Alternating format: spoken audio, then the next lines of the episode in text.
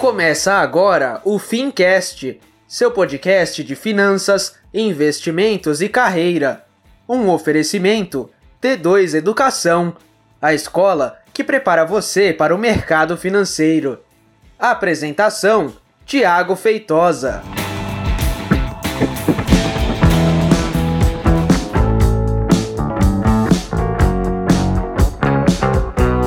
Muito bem, seja então você muito bem-vindo e muito bem-vinda a mais um episódio do Fincast. Eu sou o Thiago Feitosa e sim, eu sobrevivi a uma semana trágica, ou não, né? Na Bolsa de Valores. Bom, se você já acompanha o Fincast, você sabe que aqui a gente fala sobre finanças, investimentos e negócio e mais.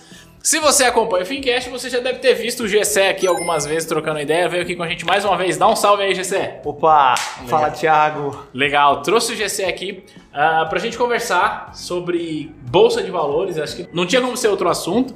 Sim. Mas antes, deixa eu só fazer aquele jabá, porque se você tá ouvindo a gente, lembra de assistir a gente, porque a gente grava esse podcast e coloca lá no YouTube. E você que tá assistindo a gente, lembra que você pode ouvir o podcast da T2 em qualquer plataforma de áudio. O nome do podcast da T2 é Fincast. Digita Fincast lá no Spotify, no Deezer, em qualquer lugar, que você vai nos achar e vai poder ouvir em qualquer lugar. Beleza? Vamos conversar, Gessé? Boa, vamos lá. Vamos lá, me fala uma coisa.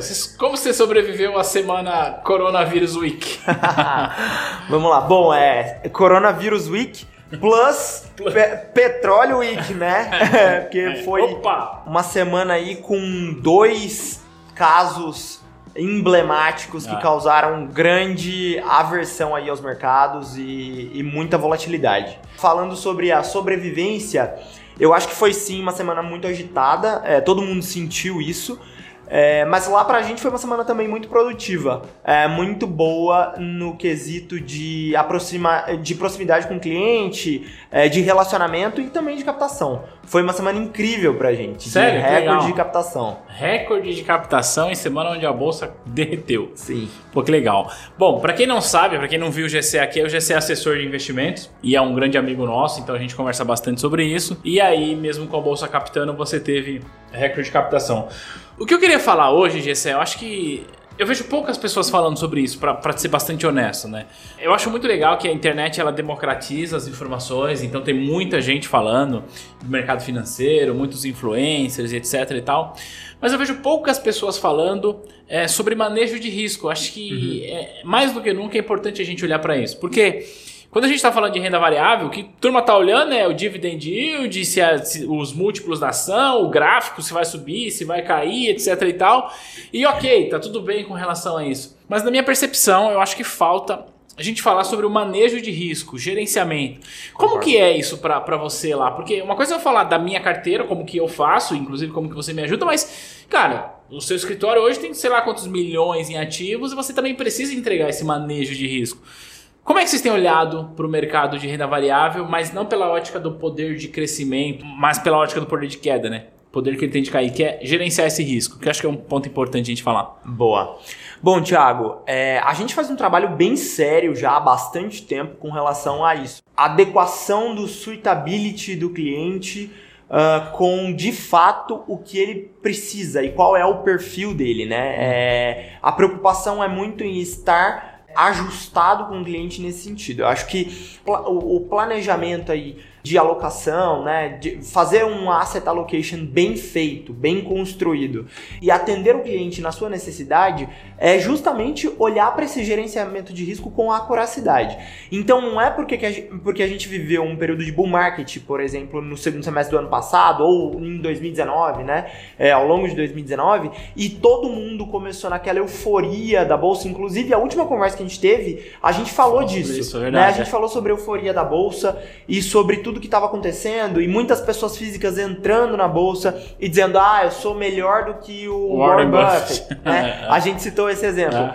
É, mas sim atender o cliente e mostrar para ele qual que é o valor do nosso trabalho e o porquê da necessidade dele ter outras é, ferramentas dentro da construção do portfólio dele, né? Uhum. Então, outra, é, outras classes de ativo, é, o porquê de ele estar ajustado a essas classes de ativos, porque no momento como esse, é, acontece o que aconteceu com a gente, né? Então, clientes que não têm esse tipo de serviço, eles se desesperam, e é mesmo desesperador, né? E no desespero, o assessor ou o profissional que está acompanhando, que está ajudando, ao invés de acalmar esse cliente, mostrar para ele o potencial que existe ali, né? Se esse assessor ele fez um, um bom estudo de caso e ele construiu uma carteira da maneira correta, né, adequada ao perfil do cliente, agora é hora de, por exemplo, ele aproveitar o dinheiro que tem em caixa ali em ativos de caixa para o cliente e comprar a bolsa porque está muito descontado. Nossa, tá demais. Né? É, tá muito barato entrar em certas empresas e aí tem inúmeros casos que a gente pode citar. A gente não faz recomendação de nada, é. mas enfim, é, inúmeros casos que a gente pode citar. É, e quando o profissional não faz esse tipo de trabalho, acontece o contrário, né? Então muitas vezes a gente vê clientes alavancados, o próprio escritório, né, ou o próprio assessor foi quem indicou essa alavancagem aí para o cliente, ou, ou, não indicou necessariamente, mas conduziu para que isso ah, acontecesse. Ah. E agora a gente vê, assiste a clientes quebrando ou clientes sem orientação, clientes desesperados. Muitos casos chegaram para a gente essa semana por conta disso. E também o grande número de captação, não só em volume, mas em número de clientes também aconteceu por conta disso. Porque o cliente está desesperado, né, não sabe o que fazer, ele busca orientação do outro profissional que ajuda ele lá numa outra instituição financeira, ou enfim, na mesma instituição financeira, mas com outro tipo de atendimento, e ele não encontra essa solução. E aí ele corre atrás da gente isso aconteceu com a gente, a gente sim, viveu sim, bastante é. isso e a gente consegue ajudar e mostra para ele o valor do nosso trabalho, né? De estudar, de ser consistente com isso ao longo do tempo e tudo mais. Quando a gente fala de manejo de risco, então a gente está falando de classe de ativos, sim. de liquidez, mas também mercados diferentes, que é uma coisa que a gente conversa bastante, né? Você ter uma exposição mais global. Mas aí, para quem tá ouvindo a gente, até compartilhar uma coisa, o Gessé hoje ele veio aqui na T2, mas ele não veio com a intenção de gravar ele veio aqui com a intenção da gente trocar uma outra ideia e eu acabei arrastando ele para cá porque no horário do almoço a gente foi almoçar junto e aí ele tava compartilhando algumas coisas que eu queria colocar na mesa aqui, tá, Gessé? Tá bom. Porque é, a gente não precisa necessariamente citar a instituição, mas você compartilhou um caso de uma pessoa que é, foi ter é, recomendação com um especialista de uma instituição X e essa instituição falou assim: não, é assim mesmo, vai cair. Conta um pouco melhor, claro, preservando a instituição, o profissional e o cliente, mas o que, que você pode compartilhar de, de aprendizado? Por que, que eu tô pedindo pra você falar isso? Cara, porque a maioria das pessoas que ouvem a gente aqui é turma que trabalha no mercado financeiro. Uhum. Cara, é, se eu pegar CPA 10, 20 e SE, que é a maior parte dos produtos que a gente vende, é produto de bancário. Então é Sim. é gerente de banco que tá lá, às vezes é o, o consultor de investimento que tá ouvindo a gente. E aconteceu esse caso curioso que eu queria que você compartilhasse dentro das limitações éticas, é claro, pra gente tirar alguns ensinamentos disso, porque depois eu quero compartilhar uma outra coisa. Como é que foi isso aí? Legal. Bom, então o que, que aconteceu, né, nesse caso específico? O cliente ele tinha uma posição bem maior do que ele tem com a gente em custódia é, na, na, nessa outra instituição financeira. E ele já tem um relacionamento de longo prazo lá, ele começou o relacionamento dele com a gente é, mais recentemente, há mais ou menos um ano e um pouco mais de um ano, um ano e três meses, um ano e quatro meses atrás. E desde então a gente vem fazendo o trabalho que a gente realmente faz para todos os nossos clientes, né? É, cuidando da família do cliente, é, realmente se importando com ele, não só é, com a alocação de investimentos ideal, adequada para o perfil dele, mas enfim, é, a gente tem toda uma preocupação, você sabe, com todas as áreas sim, da vida do cliente. E aí ele tem percebido isso, né? É, mas ainda a alocação do cliente era cerca de 10% aqui da custódia total com, com a gente e 90% com outras Nesse, instituições. Que é importante dizer, é um grande banco, né? É um grande banco. A gente não... Exato. É, é um grande banco, um dos grandes players aqui no é. Brasil. E aí o cliente, enfim, por ter uma posição relevante do patrimônio lá, é, lá na outra instituição achou que estivesse bem assistido, né? Enfim, que tivesse, tivesse tendo o acompanhamento que ele necessitava. É, só que nesse momento de crise aí grave por conta de coronavírus, né? É uma crise pontual, a gente sabe, ela não é sistêmica, não, não tem fundamentos para essa crise se prolongar, mas enfim, foi um choque grave que gente, o que a gente sofreu aí nessa semana ele entrou então em contato por diversas vezes com uma instituição financeira, o, o banker, digamos assim, ou o gerente é. da conta, né? É, não atendeu, não atendeu então por durante ao longo da semana inteira. E, e aí, até ontem, ele entrou em contato com a gente e disse. E aí pediu um call e tal. A gente prontamente atendeu. Coloquei a nossa mesa de renda variável para falar junto no call. E ele então decidiu que ele vai migrar pelo menos 50% da custódia Legal, aqui é. pra gente, uhum. né? É, e aí tomou decisão na reunião e tudo mais. E aí hoje ele, enfim, aí ele contou da experiência que ele teve lá no banco, que quando ele conseguiu um atendimento nem foi é, direto com quem tem a conta de relacionamento com ele, mas com um outro especialista com quem ele nunca tinha falado e a resposta do, da instituição, né? Porque o especialista fala pela instituição. Pela instituição. É. É, a resposta da instituição foi: ah, tá caindo mesmo, vai continuar caindo, mas é isso aí. Fica segura porque vai voltar. Uma hora volta. É, e assim, não é nem de perto o que a gente gostaria de ouvir, é. né? Eu imagino, é, eu me coloco no lugar né? Então, se fosse eu para qualquer outra área da minha vida é, em que eu não sou especialista, por exemplo, a gente não tá vivendo um surto de coronavírus? Sim. É, eu tenho o meu convênio médico, eu também às vezes passo por médicos é, particulares sem ser pelo convênio. Se eu chego num profissional como o meu médico de é. confiança, ou quem eu acredito que seja meu médico de confiança, e tenho suspeita de uma doença dessas, e ele fala, ah, é isso mesmo, todo mundo vai gripar e não tem o que fazer, é, você pode morrer, você corre é. risco de vida, eu ficaria muito chateado, assim, muito, é. muito chocado, né? Porque eu tenho uma expectativa com relação àquele profissional Sim. e àquela instituição, e eu não estou recebendo, eu não estou sendo atendido né, na, na devida proporção. Foi exatamente o que aconteceu com ele lá. É, e aí foi por isso que ele tomou a decisão. Inclusive hoje, durante o nosso almoço, eu recebi uma ligação desse mesmo cliente e que me disse que estava lá na instituição financeira porque eles tentaram reverter o quadro, ah, dizendo: claro, ah, claro. não, não queremos que você não mude. faça TED, né? Exato, a custódia ou é. faça TED. Mas ele, aí ele colocou os pontos e disse que é irreversível a decisão e que ele manteve. Ele vem mesmo de fato para cá. Cara, por que, que eu quis compartilhar isso, Gessé? É, curiosamente, hoje é, eu recebi uma ligação também do, de uma pessoa que trabalha em um dos bancos que a gente tem relacionamento aqui, que essa pessoa claramente não me conhece, e, e eu assim, eu fiquei bastante chocado. É, eu já falei em outros momentos que a empresa nossa tem conta na Cicred, que a gente gosta bastante, uhum. já faço propaganda de graça, sou muito bem atendido lá, e a gente tem conta em um outro grande banco. E aí hoje uma pessoa desse outro grande banco me ligou, eu nunca falei com essa pessoa, nunca, nunca ela me ligou para dizer: Olha, eu sou aqui da sua conta PJ neste grande banco e tal. Então, você tem seguro de vida? E por que, que eu estou fazendo esse link? Para dizer o seguinte: para quem está assistindo a gente que é do mercado, é, a grande questão hoje é, não é você ter o melhor produto, ter o melhor serviço, porque se a gente for comparar produto por produto, na prática a gente vai ficar ali muito perto. Né? Às vezes, ah, aqui paga 110 do DI, ali paga 90, mas, cara, com o DI a 4,25 não faz muita diferença. Mas o que eu quero dizer é o seguinte, cara, a grande, o grande diferencial do momento, e vai ser daqui por muito tempo, é o atendimento. Uhum. Cara, as pessoas hoje elas não são atendidas. E por essa razão que o teu negócio cresce, por essa razão que você consegue é, cada vez mais aumentar a quantidade de custódia lá no escritório. É, faz sentido isso que eu tô te falando? Então, assim, a gente começou falando sobre manejo de risco, porque a bolsa caiu. É, a gente está gravando esse episódio é, na sexta-feira, um dia depois do, Circuit Breaker é, lá. Circuit Breaker. Teve dois Circuit dois. Break, quase três, né? É. A bolsa bateu com 19 alguma coisa. Só ontem, né? Só ontem. Então, durante a semana, Essa... quatro Circuit Breaker. Hoje está recuperando um pouco. Mas eu não sei o que vai ser daqui para frente.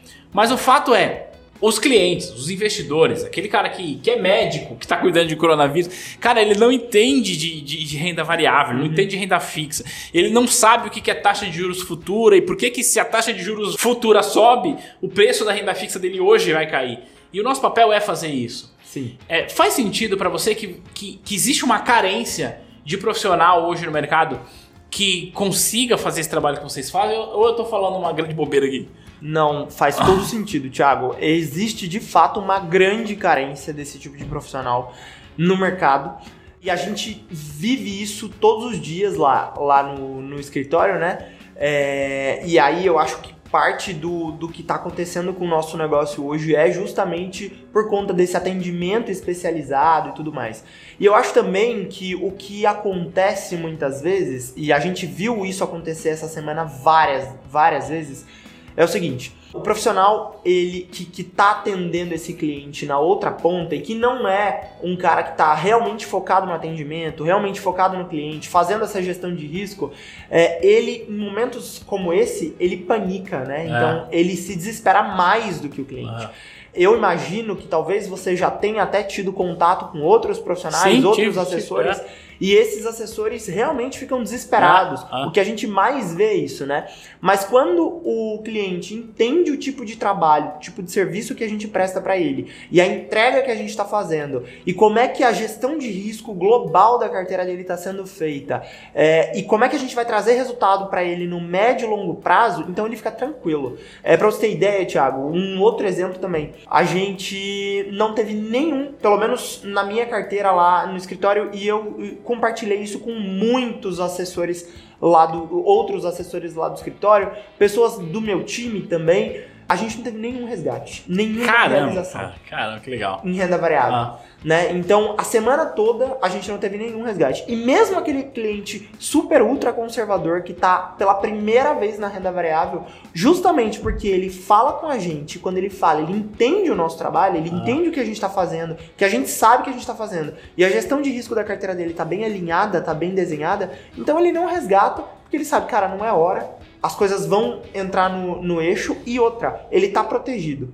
né? Ele tem a, a gestão da carteira dele possibilita a ele que ele tenha conforto para passar por esse momento de crise, enfim, queda de, de mercado e tudo mais. Eu sempre falo que investir é você ter o seu dinheiro investido, cara, não é para tirar teu sono, né, Gessé? É para você Exato. dormir mais tranquilo.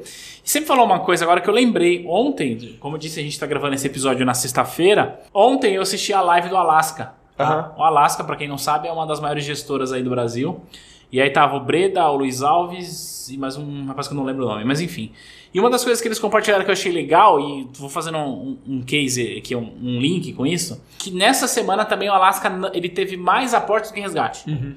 E assim, isso é muito legal, porque mostra o seguinte, que se você faz um trabalho pro teu cliente, e aí Vamos, é, para quem não sabe, o Henrique Breda é um dos maiores gestores do Brasil e ele Sim. faz um trabalho muito forte de educação financeira na internet, né, através das redes sociais e isso serve para você, para o teu escritório, eu quero dizer o seguinte: se você faz um trabalho bem feito de educação financeira do teu cliente, para ele entender que bolsa não sobe em linha reta, mas também não cai em linha reta, né? E para ele entender que o nível de exposição dele a esse tipo de risco tem que estar muito bem calibrado, cara, você, enquanto assessor, você vai dormir tranquilo. Sim. Você não vai é, expor o patrimônio do cliente a um, a, um, a um risco desnecessário. E aí volta ao começo da nossa conversa nesse episódio, que é o manejo do risco. É, eu penso, Gessé, que mais importante do que o quanto esse trem vai crescer, do quanto eu vou ter de yield, quanto que eu vou receber de rendimento. Cara, mais importante que tudo isso é eu saber onde eu estou colocando a minha grana Exato. e gerenciar bem o risco, né? E isso me permita até fazer um jabá aqui do teu escritório, porque você atende a gente, vocês fazem muito bem. Eu, particularmente, que conheço do mercado, eu, eu até compartilhando aqui com o GSEC, ontem foi um dia eu não tenho o costume de ficar olhando home broker, eu não tenho esse costume de ficar olhando cotação, mas ontem foi um dia que eu fiquei assistindo home broker, é, os gráficos assim, como quem assiste uma final de Copa do Mundo, assim, a cada descida eu falava uau, e aí quando ele bateu 19 alguma coisa que começou a reverter, eu fiquei, parecia que eu estava torcendo para aquilo, não preocupado com a minha alocação porque o, o risco está bem gerenciado, mas para dizer o seguinte, que mesmo eu que conheço de mercado, que dou aula disso, eu faço questão de ter esse acompanhamento, de ter esse gerenciamento e às vezes parar para ouvir como a gente fez ontem, né? Sim. A gente fez uma conferência lá, eu, você e o Gabriel. Isso, o Gabriel, da mesa de renda variável. Que foi, foi bastante é, produtivo esse papo. Isso eu trago para a mesa mais uma vez essa necessidade de, em momentos como esse, que você percebe o quão barato é o serviço do assessor, né? Porque, de, na verdade, a gente não paga, não desembolsa Uhum. para isso. Mas ainda que tivesse que pagar, o quão barato é você poder conversar com alguém que está vivendo 24 horas dentro do mercado e entendendo isso. Compartilha com a gente que se aumentou tua locação, que aumentou a custódia, que veio mais clientes, mesmo no mercado de crise. Eu queria. Tô falando bastante aqui para fazer uma pergunta bastante simples. Tá? Os clientes, já, a gente já disse que o problema é o atendimento, mas os clientes quando chegam no teu escritório, e eu acredito que isso deve refletir em todos os outros escritórios, né, que são bem estruturados, que tem é, o cliente ele, ele sente essa diferença de falar assim, não, apesar de eu emocionalmente estar vinculado àquela grande instituição, porque eu tô lá há 10, 20, 30, 40 anos, mas eu chego aqui e os caras me atendem como eu realmente gostaria de ser atendido, e aí eu consigo entender um pouco melhor sobre essas oscilações.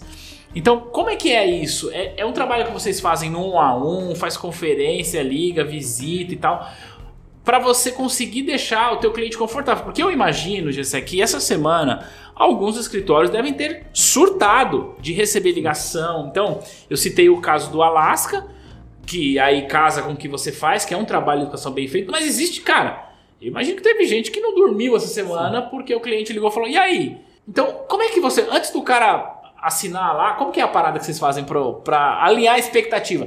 Bom, eu falei pra caramba, mas com o único objetivo. Como que você faz pra alinhar a expectativa do cliente? Legal, bacana. É uma pergunta muito boa, é muito Falei pra caramba aí. perguntar, mas... É, bem importante mesmo. Bom, Thiago, tudo faz realmente parte do trabalho desde o início do relacionamento. Então, antes desse cliente ser cliente, né, quando ele ainda é um prospect, que a gente diz um potencial cliente, a gente já começa ali um relacionamento. Né? E esse relacionamento ele passa por uma fase que é de entrevista com o cliente mesmo, né? Então é conhecer o cliente, a família do cliente, as necessidades que essa família tem e todas as expectativas que ele tem para o curto, médio e longo prazo. Se esse, eh, se esse cliente ele precisa eh, de algo mais imediato na vida dele, ou se ele tem planos mais para o futuro, mais para o longo prazo, qual que é o sonho dele? Né? Porque isso é fundamental para a gente saber como é que a gente vai desenhar ah, o- a alocação desse cliente, qual será a alocação ideal, se esse cliente tem que ter patrimônio só alocado em Brasil, se ele tem que ter também algo olhando para fora de Brasil, se ele tem, enfim, perfil para alguma outra, eh, alguma outra estrutura que não a clássica aí, Sim, de, né, né? digamos de ah, renda fixa, fundos de investimento e tal. Ah, ou mesmo ações diretas, né? Não só ele ser um buy and hold, comprar ações, montar posição e carregar, mas ah, é, esse cliente também pode querer fazer um swing trade, uma operação de day trade, uma estruturada, alguma coisa desse tipo. Isso só de mercado financeiro. Ah, é, de mercado financeiro que eu digo, só olhando para mercado local, Ah. né? E por aí vai. Então, é, eu acho que essa fase do, do conhecimento é muito importante, porque todas essas informações são importantes para é, pra ir compondo aí o que a gente vai montar e propor para o cliente. Isso é uma parte relevante do trabalho e é uma parte mais comercial, digamos assim, Uhum. que tem que ser feita, enfim. É, depois tem toda essa questão do suitability do cliente, que tem que ser um suitability ajustado para o perfil dele e que tem que ser seguido à risca. Isso, isso também é, é importante, mas eu acho que o mais importante desse processo todo é de fato o relacionamento que você desenvolve, que você tem com o cliente. Por quê? É, porque o relacionamento, né? é, eu digo que é o mais importante. Porque através do relacionamento e da e- do processo de educação financeira, esse cliente vai entender qual é o valor do trabalho e da entrega do trabalho que o escritório e os profissionais do escritório estão fazendo, né?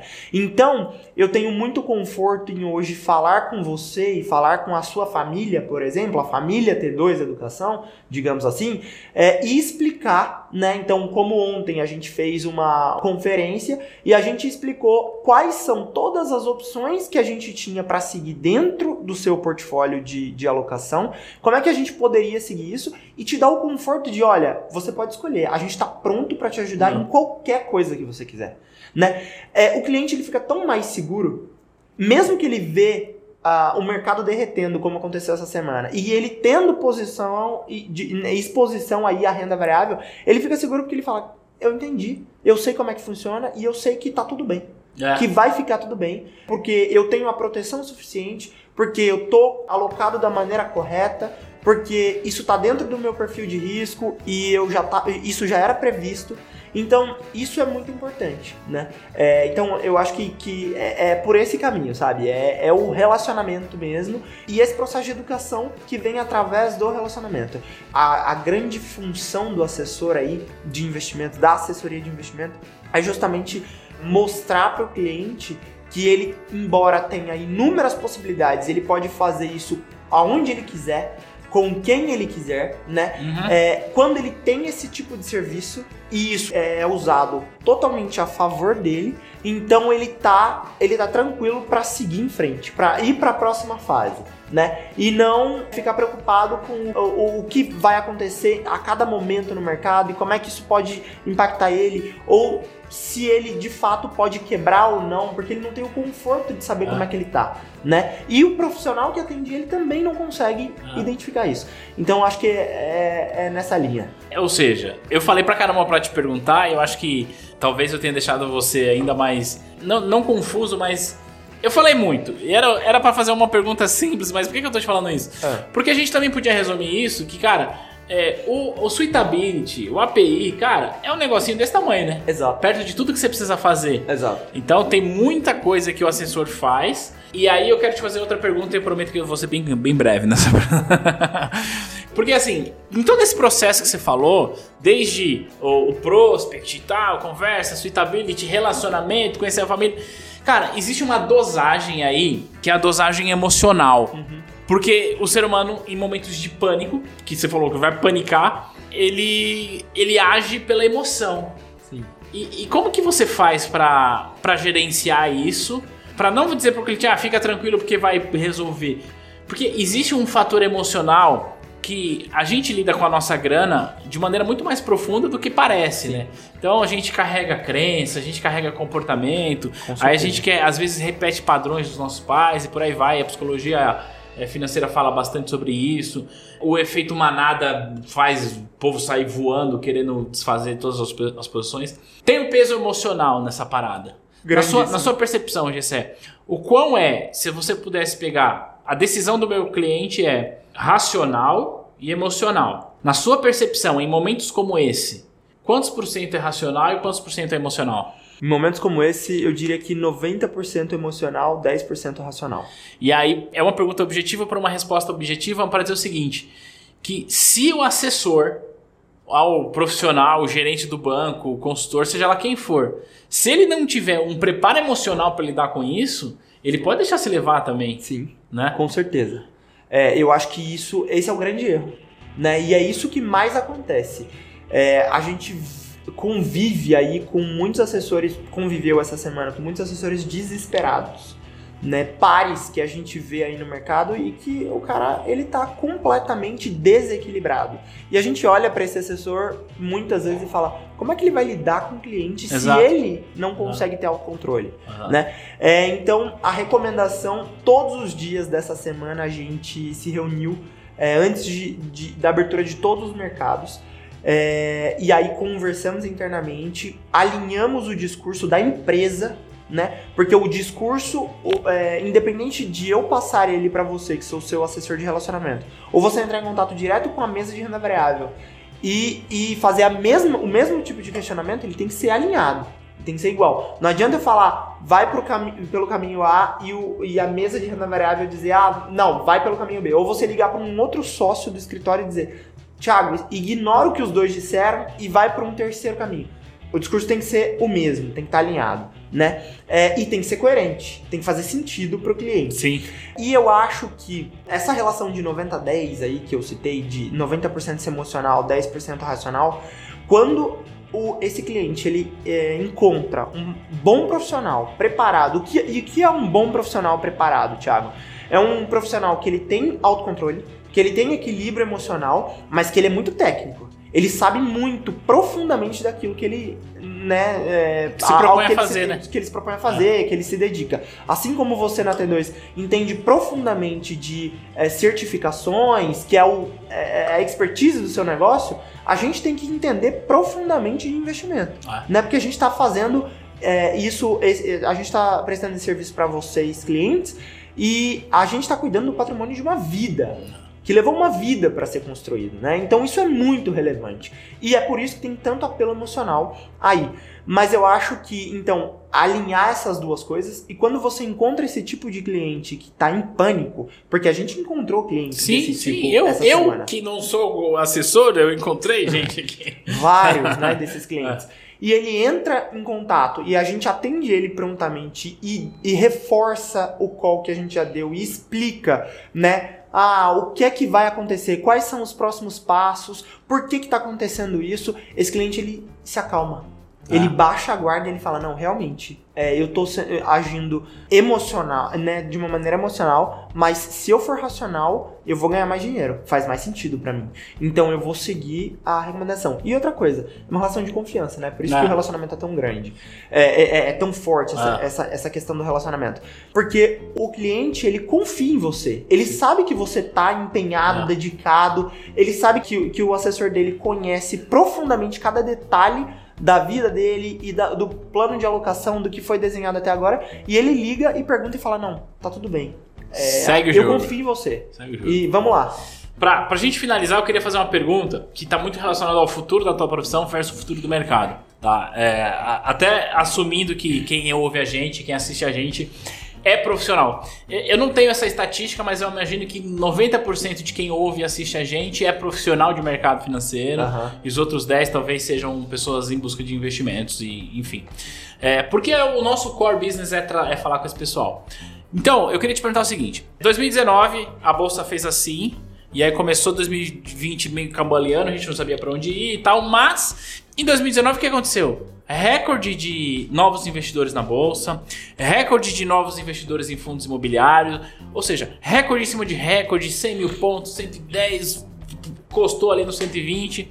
E aí o que todo mundo dizia era o seguinte: não, porque agora vai, a bolsa não sei o que, é, hum, 120, é, 150 mil pontos no final do ano, não para de crescer o número de investidores, e aí começou a vir crescer o aumento de, de demanda por profissionais, de assessores e tal. E agora? A gente não sabe. A gente tá gravando esse episódio na sexta.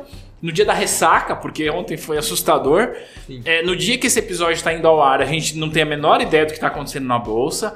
E também a gente não tem a menor ideia do que vai acontecer, o quanto é, essa crise da saúde pública em função desse vírus é, é grave, porque eu não sou infectologista. Mas pode ser que a bolsa é, patine ou caia e entregue lá no final do ano com 70, é, 60 mil pontos, sei lá. É, não sei.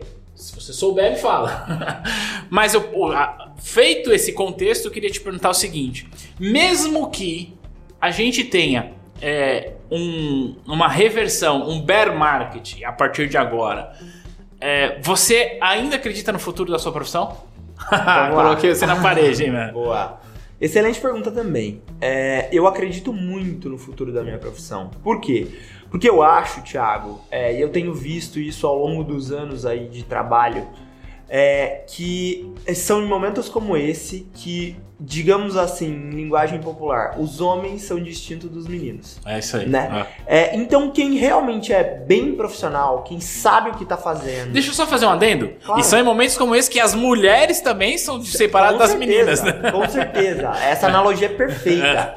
Né? É, em momentos como esse que as mulheres aí e, e a gente tem grandes mulheres, Grandes grandes, mulheres, profissionais é. no mercado financeiro é, que merecem aí todo o nosso respeito porque fazem um trabalho sensacional. Exato. é. É, elas são separadas das meninas também, né? Exato. E eu concordo plenamente com você.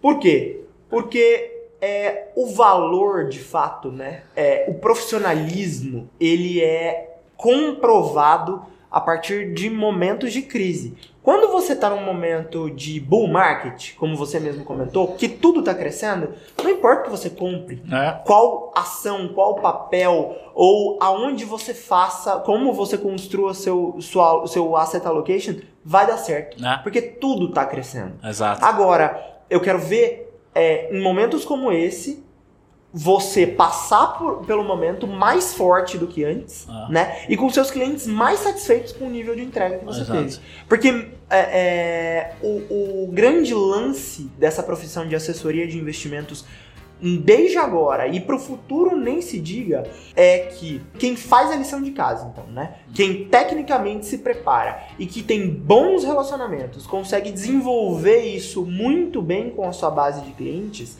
é, essa pessoa com certeza vai ser um- uma assessora, um assessor de sucesso. É, e por que que vai ser um assessor de sucesso? Porque que tem grande promissão aí, né, de, de, de- enfim, de, de dar muito certo desde agora e pro futuro. Porque justamente o que a gente está entregando para o nosso cliente é um serviço de qualidade. Né? É uma entrega completa. Eu não estou entregando é, só rentabilidade. Aquele cliente que está em busca só de rentabilidade ou aquele assessor que, que vende o seu produto com a promessa de que vai entregar rentabilidade, esse, na primeira abordagem que o cliente sofrer, ele vai perder o cliente. Exato. Né? É, o cliente não tá com, comigo, não tá com a gente ali é, pelo, pela rentabilidade da carteira dele. Pela rentabilidade apenas, né? Porque rentabilidade é bom, né? Rentabilidade é importante, é, É. muito importante. Um bom relacionamento sem entrega de resultado não funciona. Exato. Só a entrega de resultado sem um bom relacionamento também não funciona. Então é o conjunto das coisas, né? É, e você provar o seu valor é, é isso. É passar por esses momentos e, e- e desenvolver um relacionamento ainda melhor com o seu cliente, entregando rentabilidade, entregando resultado. Legal. Eu acredito também bastante no futuro da profissão do assessor. Por essas razões que você colocou aqui, eu acho que é, faz muito sentido isso. E a gente tá vivendo um momento de ruptura, onde as pessoas comuns, que alguns dois, três anos atrás nunca se preocupou em investir porque era cômodo deixar ele na poupança, mas eu acho que a gente vive por mudanças estruturais e que fazem com que as pessoas queiram investir com mais qualidade. E aí, para o cara ser assessor, claro, ele precisa ter a certificação da Ancord. E eu ouvi dizer aí que tem uma escola muito boa aí que prepara o pessoal para fazer a certificação. Você conhece alguma? Ah, sim, conheço muito bem a T2 Educação. Essa escola é sensacional, né? Altamente recomendada para todo mundo que procura a gente, que vai lá em busca do processo seletivo do nosso escritório. E aí, é, para os que não têm ainda Ancord e perguntam: ah, tem algum caminho? Tem sim, T2 Educação se, é o cara, caminho. se o cara chegar lá no processo seletivo e fala que estudou com a T2, ele tem um pontinho a mais, né? Ah, com certeza. Bom, brincadeiras à parte, cara, muito legal essa conversa. Eu acho que foi uma reflexão importante pra gente entender que é, em momentos como esse a gente separa os homens e as mulheres, né, dos meninos e das meninas, é, respectivamente. Que é importante a gente fazer o manejo do risco e que, penso eu, o manejo do risco é muito mais importante do que olhar só para rentabilidade. A gente falou também sobre o potencial de crescimento desta profissão, que é coisa que eu particularmente acredito. E é isso, quero te agradecer mais uma vez por você ter vindo aqui, bater esse papo com a gente, foi muito legal. E eu espero que a próxima vez que você vir pra gente gravar, a gente possa falar é, sobre o quanto a bolsa se recuperou desde essa gravação. O que você acha? Também espero. assim espero. Gessé, mais uma vez, muito obrigado. Cara, muito obrigado. Eu que agradeço a oportunidade. A Perspective Investimentos também agradece muito a T2, porque vocês são. Pra sim, galera te achar, como é que faz? Ah, no Instagram eu estou como arroba jhc.cordeiro É muito chique isso aí. ou ah, no arroba Perspective Investimentos. Perspective Investimento. Exato. A gente Show. tá nas demais redes sociais aí. Legal. E pra você que está vendo a gente e ouvindo, se gostou desse episódio, compartilha com a galera e a gente se vê no próximo. Beijo, tchau!